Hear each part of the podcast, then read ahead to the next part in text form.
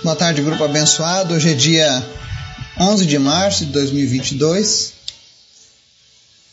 Estamos aqui mais uma vez juntos para estudar a palavra do Senhor.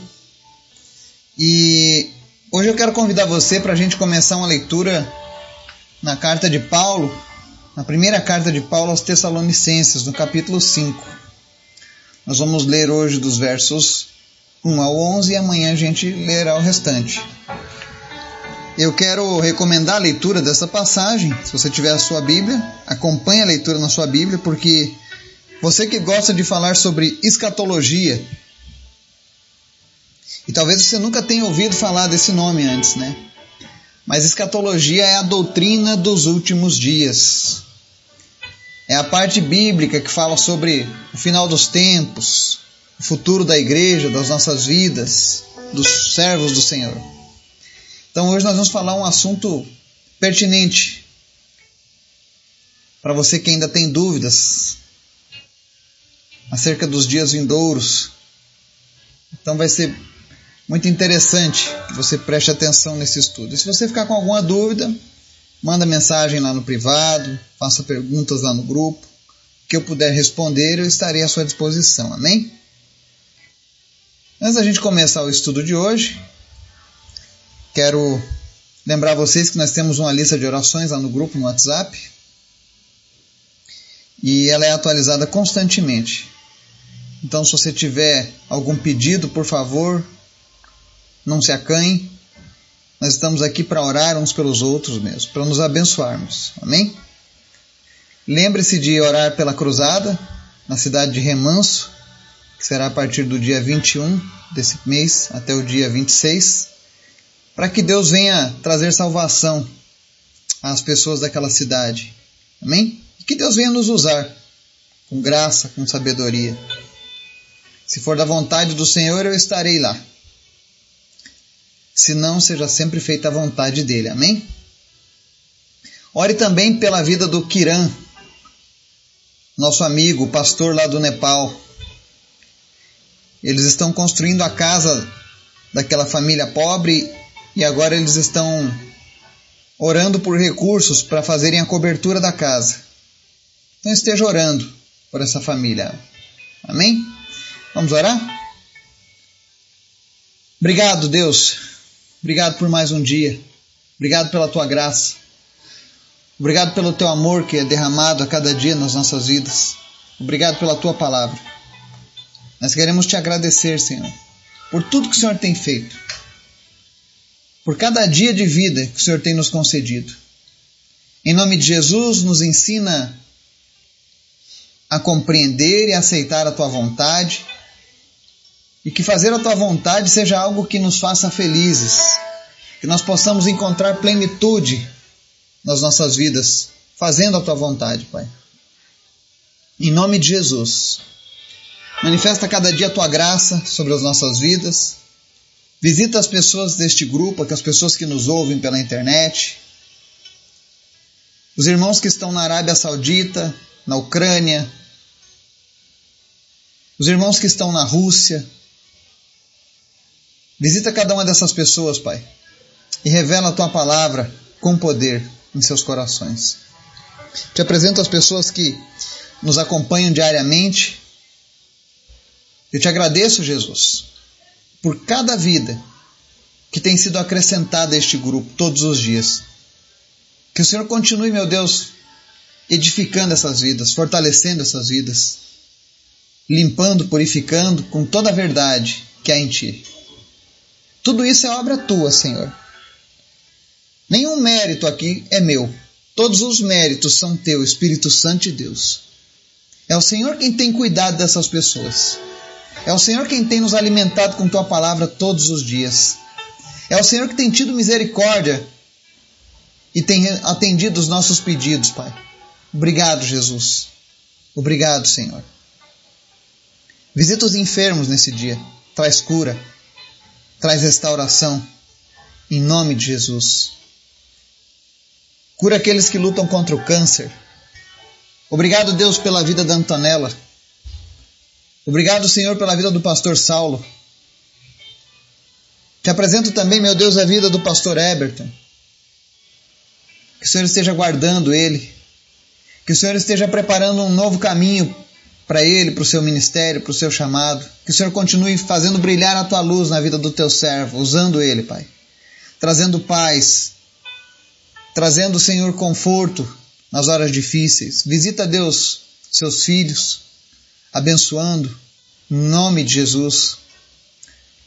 Abre portas onde não existe, mas que venham oportunidades do Senhor para a vida do teu servo, Pai. Te apresento cada pessoa que passa por necessidade nesse momento. E nós clamamos, Espírito Santo de Deus, visita essa pessoa agora e faz um verdadeiro milagre. Abençoa os nossos negócios, nossos empregos, nossas cidades, nossa nação. Nome de Jesus. E fala conosco, Senhor. É o que nós te pedimos nessa tarde. No nome de Jesus. Amém. 1 Tessalonicenses 5, versos 1 ao 11 diz assim: Irmãos, quanto aos tempos e épocas, não precisamos escrever, pois vocês mesmos sabem perfeitamente que o dia do Senhor virá como ladrão à noite. Quando disserem paz e segurança, a destruição virá sobre eles de repente, como as dores de parto à mulher grávida, e de modo nenhum escaparão. Mas vocês, irmãos, não estão nas trevas, para que esse dia os surpreenda como ladrão. Vocês todos são filhos da luz, filhos do dia. Não somos da noite nem das trevas. Portanto, não durmamos como os demais, mas estejamos atentos e sejamos sóbrios. Pois os que dormem, dormem de noite, os que se embriagam, embriagam-se de noite. Nós, porém, que somos do dia, sejamos sóbrios, vestindo a couraça da fé e do amor, e o capacete da esperança da salvação. Porque Deus não nos destinou para a ira, mas para recebermos a salvação por meio de nosso Senhor Jesus Cristo. Ele morreu por nós para que, quer estejamos acordados, quer dormindo, vivamos unidos a Ele. Por isso, exortem-se e edifiquem-se uns aos outros, como de fato vocês estão fazendo. Amém? Quando eu leio essa carta de Paulo, eu não vou negar, eu, eu sinto uma emoção muito grande dentro de mim.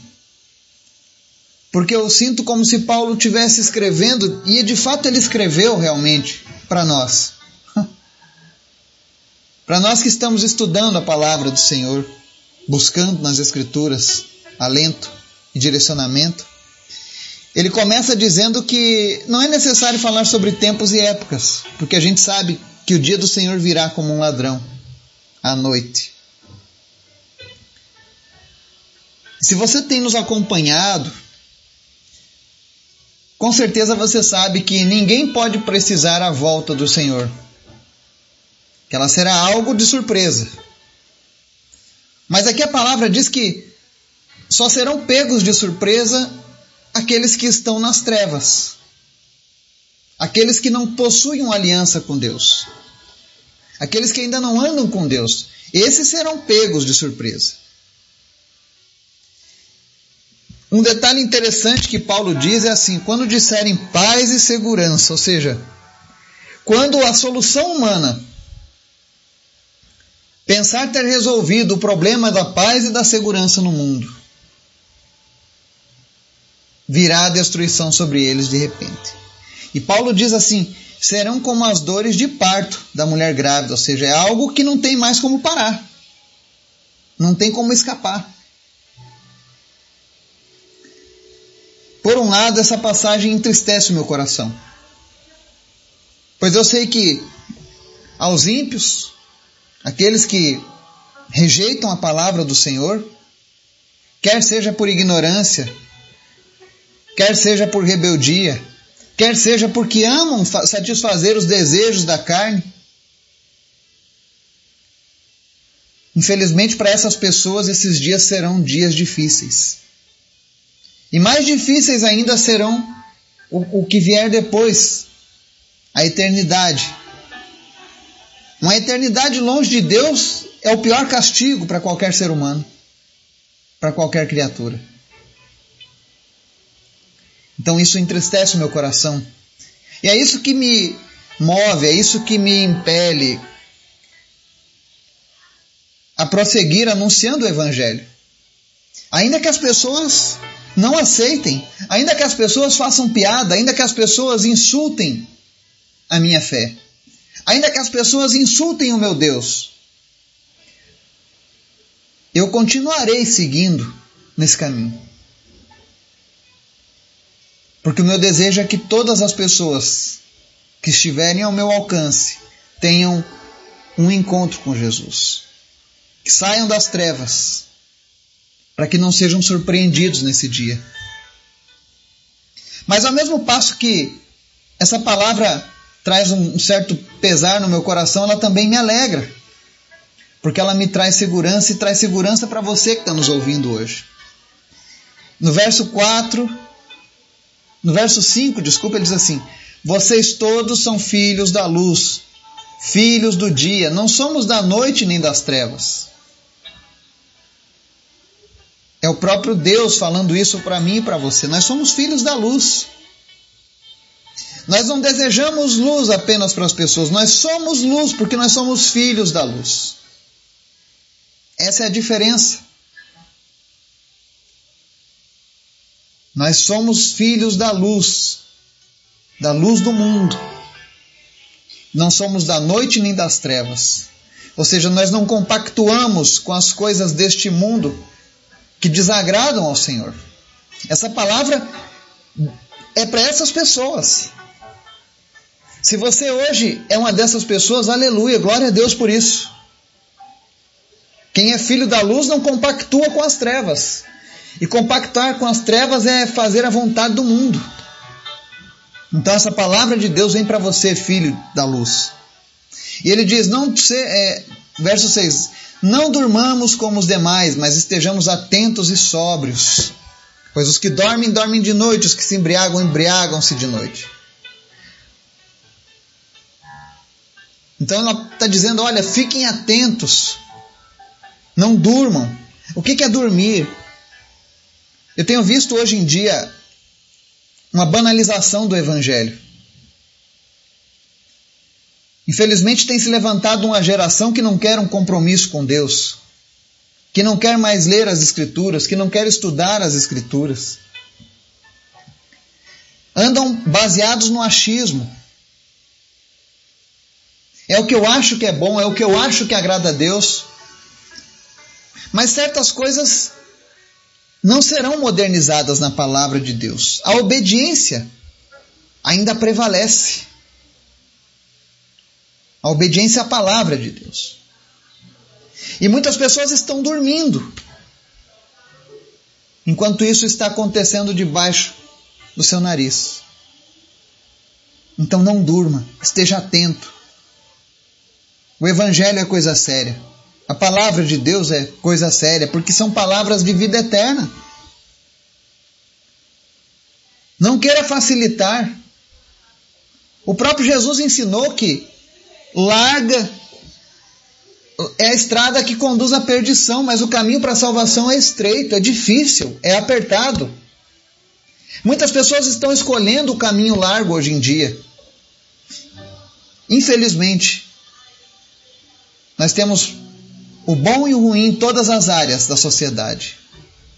E hoje eu vejo pessoas ensinando a Bíblia de maneira errada. Isso, talvez, se há uma coisa que possa encher o meu coração de ira, é ver essas coisas acontecendo. Isso entristece o meu coração. Saber que existem pessoas levando legiões de pessoas ao inferno. Eu digo levando ao inferno por quê? Porque a palavra que está sendo dita não é uma palavra que confronta o pecado, mas é uma palavra que simplesmente passa a mão no pecado. E um dia essas pessoas estarão lá no inferno.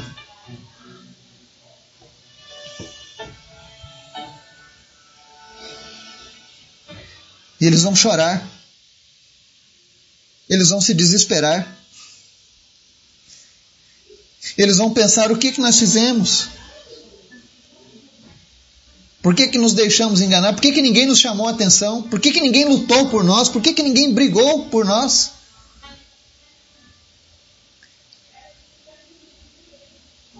E eu falo isso de coração partido. Saber que pessoas partem todos os dias sem terem conhecido a salvação do Senhor. E muitas vezes nós estamos dormindo. Quando a palavra diz aqui estar dormindo, é você não toma nenhuma atitude, você não faz nada. E se você continuar desse jeito, você vai ser levado junto. Portanto, esteja atento, seja sóbrio, não leve na brincadeira. Vida com Deus é uma coisa séria. Eu nunca me arrependi da minha decisão que eu tomei por Cristo. E não conheço nenhuma pessoa que tenha se entregado a Cristo e tenha se arrependido da sua escolha. Não existe nada que eu deixei na minha velha vida que possa se comparar àquilo que eu recebi do Senhor. Portanto, você que ainda tem dúvidas de entregar ou não sua vida a Jesus, talvez você tenha o seu pecado de estimação. Sabe, aquele pecado que você não quer abrir mão. Aquilo que você sabe que não é natural, que não é correto, mas te faz se sentir bem por um momento. Fuja desse engano. Seja sóbrio. Porque os que dormem, dormem de noite, os que se embriagam, embriagam-se de noite. Mas o verso 8 diz: Nós, porém, que somos do dia, sejamos sóbrios, vestindo a couraça da fé e do amor. Você sabe o que é vestir a couraça da fé e do amor? Essa é a proteção que a palavra nos dá. A couraça era usada na Idade Média para proteger o corpo da pessoa, do guerreiro. E a nossa couraça não é de um metal que pode ser transpassado por uma lança, por uma flecha, por uma espada, por uma arma de fogo, não. A nossa couraça ela é revestida de fé e amor que vem do Senhor. São as duas forças mais poderosas do universo, a fé e o amor. Somente uma força compete com elas, a força do pecado. Porque foi o pecado que moveu Jesus a se entregar por amor a nós. E o único antídoto para o pecado foi a demonstração do amor de Deus. Mas hoje, eu e você temos essa couraça. Então, se você tinha dúvidas em entregar a sua vida a Jesus, não perca seu tempo. Não faça como os demais que estão dormindo, mas esteja atento e sóbrio. Essa couraça está aqui, hoje, disponível para mim e para você. Vista ela pela fé. Coloque o capacete da esperança da salvação. Ou seja, por que, que o capacete da esperança da salvação? Porque a esperança da salvação é algo que precisa ficar na nossa mente todos os dias, protegendo os nossos pensamentos.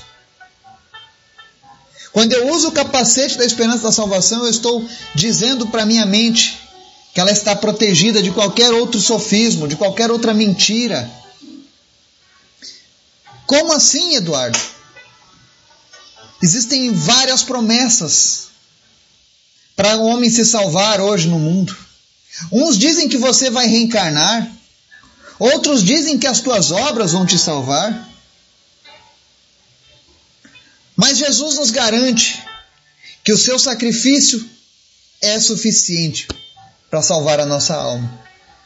Então não permita que nenhuma outra coisa tome o lugar desse capacete na sua mente. Proteja a sua mente. Confie na esperança da salvação em Cristo. Nenhum desses outros deuses ou líderes espirituais venceu a morte. Apenas Jesus venceu a morte e está vivo. Eu peço perdão para você se você segue Maomé, mas Maomé não venceu a morte. A morte venceu Maomé.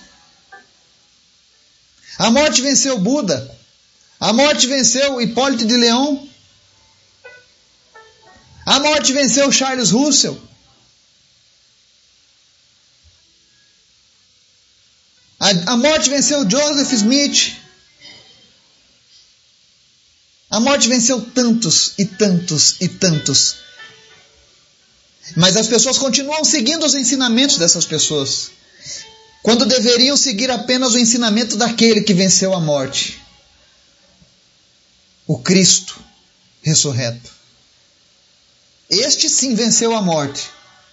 E o mundo todo testemunhou por 40 dias ele voltando da morte e andando nessa terra, dando seu testemunho de que ele de fato venceu a morte.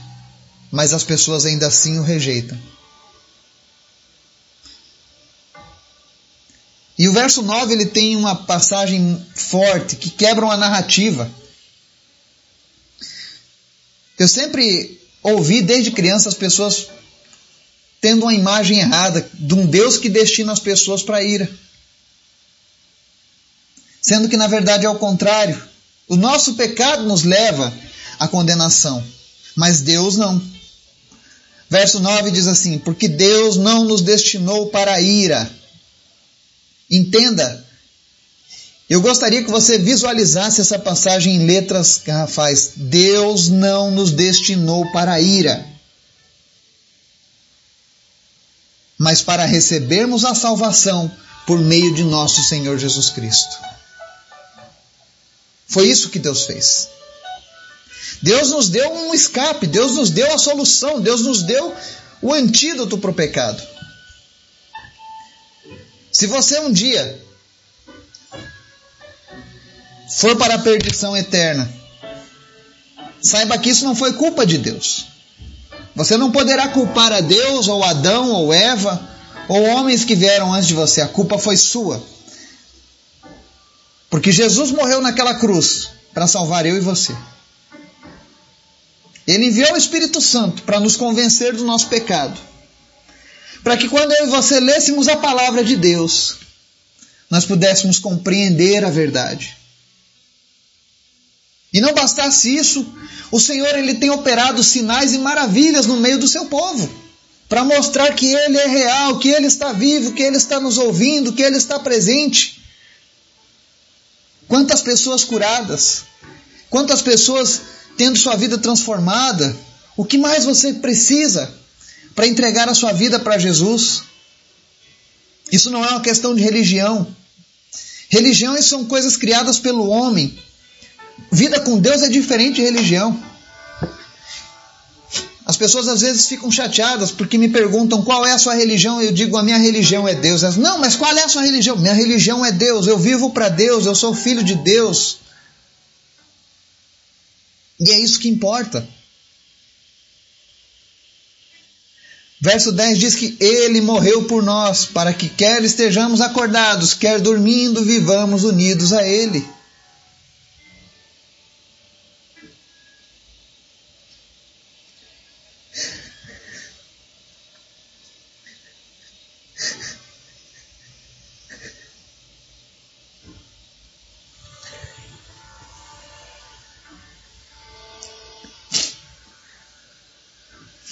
Nesse exato momento a gente está unido a Ele.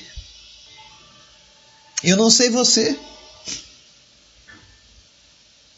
mas eu tenho sentido a presença do Senhor enquanto eu leio essas palavras.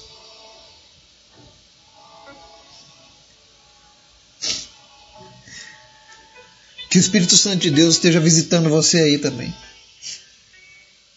Que você possa sentir a presença real do Senhor.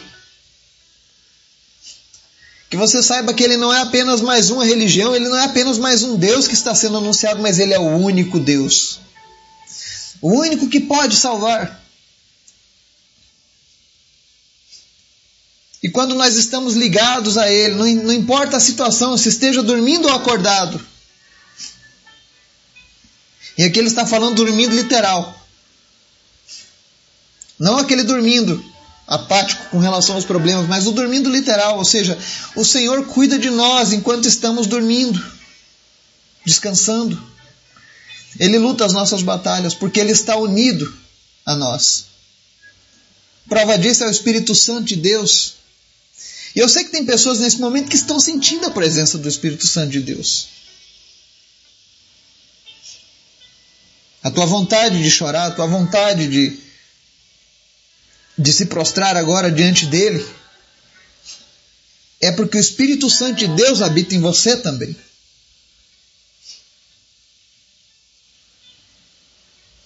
E aí ele segue no verso 11. Por isso, exortem-se e edifiquem-se uns aos outros, como de fato vocês estão fazendo. Nós temos feito isso há 23 meses, especialmente aqui neste grupo. Exortado e edificado uns aos outros. Para você que não sabe, exortar é você repreender com amor. E antes que se levante a turma do não julgueis, Muitas vezes é necessário que os nossos pecados, os nossos erros sejam expostos diante do Senhor. Para que a gente reconheça a gravidade do problema que estamos vivendo. Se você tem sido confrontado com os teus erros, coisas que para você não, é, não são erradas ou não eram erradas até esse momento, é sinal que o Senhor tem falado ao teu coração. Esse desconforto, esse incômodo vem do Senhor. Mas não para você se afastar da presença dele, mas para que você se aproxime ainda mais dele. À medida em que você se aproximar da luz, as trevas serão dissipadas na sua vida. E isso só é conseguido através dessa edificação. Porque o Senhor tem nos edificado.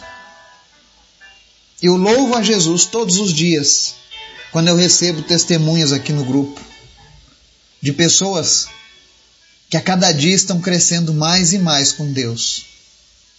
Estão íntimas, estão amigas do Senhor. Que a palavra de Deus continue falando aos nossos corações. Que o Senhor esteja nos guardando. Que nós sejamos aqueles que não serão pegos de surpresa. Em nome de Jesus. Amém.